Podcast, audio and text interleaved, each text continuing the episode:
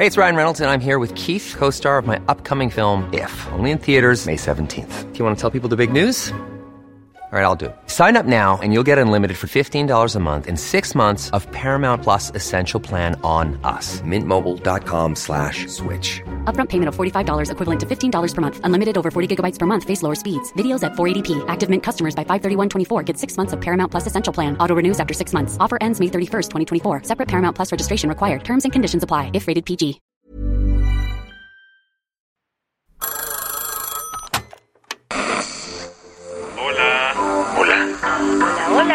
¿Estás ahí? ¿Quieres saber lo que está pasando en tu país y en el mundo en pocos minutos? Te lo cuento. Te lo cuento, te lo cuento. Hoy es jueves 23 de marzo de 2023 y estas son las principales noticias del día. Te lo cuento. Todo indica que el presunto asesino de los sacerdotes jesuitas de Chihuahua fue encontrado muerto. Durante la madrugada de este miércoles, las autoridades sinaloenses recibieron una llamada de alerta. Se trataba de la aparición de un cuerpo en una pequeña carretera de la Sierra de Choix. En un estado como Sinaloa esto podría ser tristemente rutinario. Sin embargo, el hallazgo encendió las alarmas de las autoridades. El cuerpo parecía ser el de José Noriel Portillo Gil. Apodado El Chueco, este sujeto es el principal señalado de estar detrás del asesinato de dos sacerdotes jesuitas en Cerocahui, en la Sierra Tarahumara de Chihuahua. ¿Tienes empolvado ese crimen? En junio del año pasado, el Chueco inició una ola de ataques violentos en la zona, aparentemente por un pleito tras un partido de béisbol. El saldo de la jornada fue de cuatro muertos. Javier Campos y Joaquín Mora, dos sacerdotes de la Compañía de Jesús, el guía turístico Pedro Palma y un hombre llamado Paul Osvaldo. El tema causó revuelo internacional, al punto que hasta el Papa Francisco se pronunció al respecto. Expreso mi dolor y tristeza por el asesinato del otro día de dos religiosos, hermanos míos jesuitas y un laico. ¿Cuántos asesinatos en México? Desde que sucedió el crimen, las autoridades comenzaron una búsqueda para localizar al chueco, a quien también acusaban de asesinar al estadounidense Patrick Braxton Andrews. Sin embargo, este criminal no había sido localizado hasta, al parecer, ayer. Y es que el fiscal de Chihuahua, César Gustavo Jauregui, dijo que lo más probable es que el cuerpo encontrado en la sierra de Choix sea del chueco.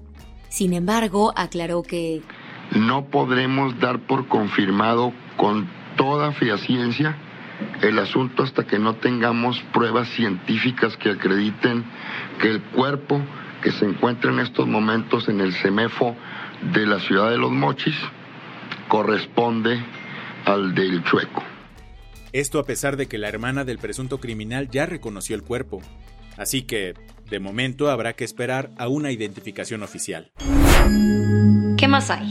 Tras una rebelión en la granja al interior de la bancada del PRI, Miguel Ángel Osorio Chong renunció como coordinador de los senadores. De por sí el PRI no anda en sus golden years, y ahora con un nuevo golpe en el Senado las cosas parecen aún más complicadas. Todo porque ayer siete de los 13 legisladores que tiene el PRI en el Senado de la República armaron una reunión de emergencia para tratar lo que llamaron asuntos urgentes e impostergables dentro de su bancada. Estos siete senadores son considerados cercanos a Alito Moreno, el presidente nacional del partido. Y según versiones periodísticas, la reunión sería para quitar al exsecretario de Gobernación, Miguel Ángel Osorio Chong, como coordinador de los senadores del PRI. Los chismes de pasillo dicen que ellos estarían actuando bajo los designios de Alito Moreno. Sin embargo, ayer el presidente del PRI salió a decir que todo era por iniciativa propia de los senadores. El CEN siempre será muy respetuoso de las decisiones que tomen los grupos parlamentarios, es decisión propia, facultades de las y los senadores de la República. Lo que hace el CEN es sujetarse a las decisiones que toman las y los senadores. Y al final, ¿qué decidieron? Antes de que le dieran cuello, el propio Chong dijo que les dejaba el changarro para lo que ellos quisieran. Hoy eh, les he dejado la coordinación para sus eh, pretensiones. Eh, como saben, vino Alejandro Moreno aquí a conducir eh, su acción, cuando por la mañana dijo en un noticiero que no tenía nada que ver. Las que tienes que saber. El secretario de Estado estadounidense Anthony Blinken le subió dos rayitas a las tensiones que hay entre Estados Unidos y México por la lucha contra los cárteles del narcotráfico. El funcionario de Biden estuvo ayer en el Capitolio para una comparecencia, en la que el senador republicano Lindsey Graham fue directo a preguntarle esto a Blinken. ¿Hay cárteles de droga que estén controlando algunas partes de México y no el gobierno mexicano? Graham ha sido uno de los senadores que más ha impulsado que Washington designe como grupos terroristas a los narcotraficantes mexicanos, e incluso ha propuesto el uso de militares estadounidenses en territorio mexicano. Después de haber aprobado por decreto su polémica reforma al sistema de pensiones, y tras las intensas manifestaciones en las calles de Francia, el presidente Emmanuel Macron finalmente rompió el silencio. El miércoles salió a dar su primera entrevista sobre el tema. ¿Y qué dijo? Pues que no dará un paso atrás en su proyecto, con todo y el costo político que implica esta decisión. Y es que, como explicó, lo digo con toda responsabilidad. No estoy deseando ser reelegido. No puedo serlo, como dice la Constitución. Pero entre las encuestas de corto plazo y el interés general del país, yo elijo el interés general. Y si al final tengo que soportar la impopularidad hoy, la soportaré. En la entrevista, Macron defendió su reforma argumentando que es necesaria para evitar un colapso en las finanzas públicas. El fútbol de estufa ayer tomó tintes estratosféricos. Todo porque el presidente del Banco Islámico de Qatar, Yassim bin Hamad Al Thani, juntó un par de moneditas que le sobraron del cambio y ofreció 6 mil millones de dólares para comprar el Manchester United. Se trata de la mayor cantidad de billetitos que se han puesto sobre la mesa para comprar un equipo deportivo en toda la historia. Ahora la familia Glazer, los propietarios del equipo y quienes llevan un rato intentando vender al club, tendrán que meditarlo con la almohada y decidir si van o no van con boletazo.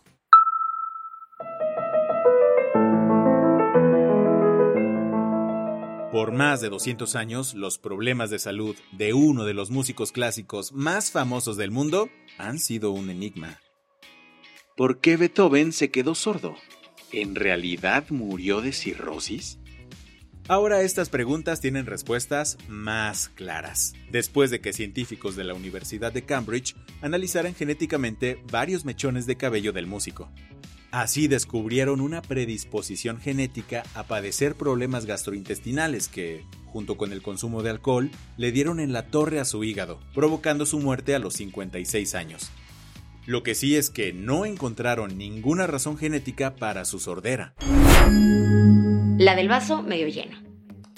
El argentino Luis Caffarelli ganó el premio Abel, considerado el Nobel de Matemáticas.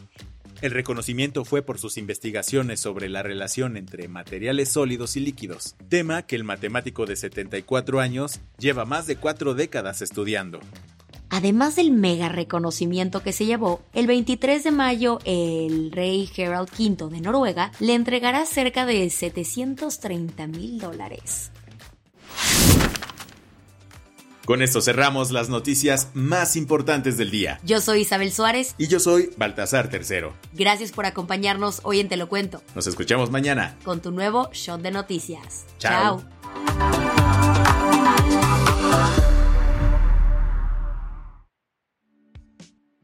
Este noticiero es una colaboración entre Te lo cuento y Dudas Media. El guion de este episodio estuvo a cargo de Aisha Al-Janabi y Ana Ceseña. La dirección de contenido es de Sebastián Erdmenger. Francis Peña es la directora creativa y el diseño de sonido está a cargo de Alfredo Cruz. Si quieres estar al día, nos encuentras como arroba Te lo cuento en Instagram, TikTok, Snapchat y Twitter. Hey folks, I'm Mark Marin from the WTF podcast and this episode is brought to you by Kleenex Ultra Soft Tissues your ally to help tackle your allergy symptoms this season. I love the change of seasons, but nobody loves pollen and all those other things floating in the air that make you sneeze during this nice weather. Kleenex Ultra Soft tissues are hypoallergenic and allergist approved. So fight back against watery eyes and runny noses without worrying about irritating your skin. For this allergy season, grab Kleenex and face allergies head on.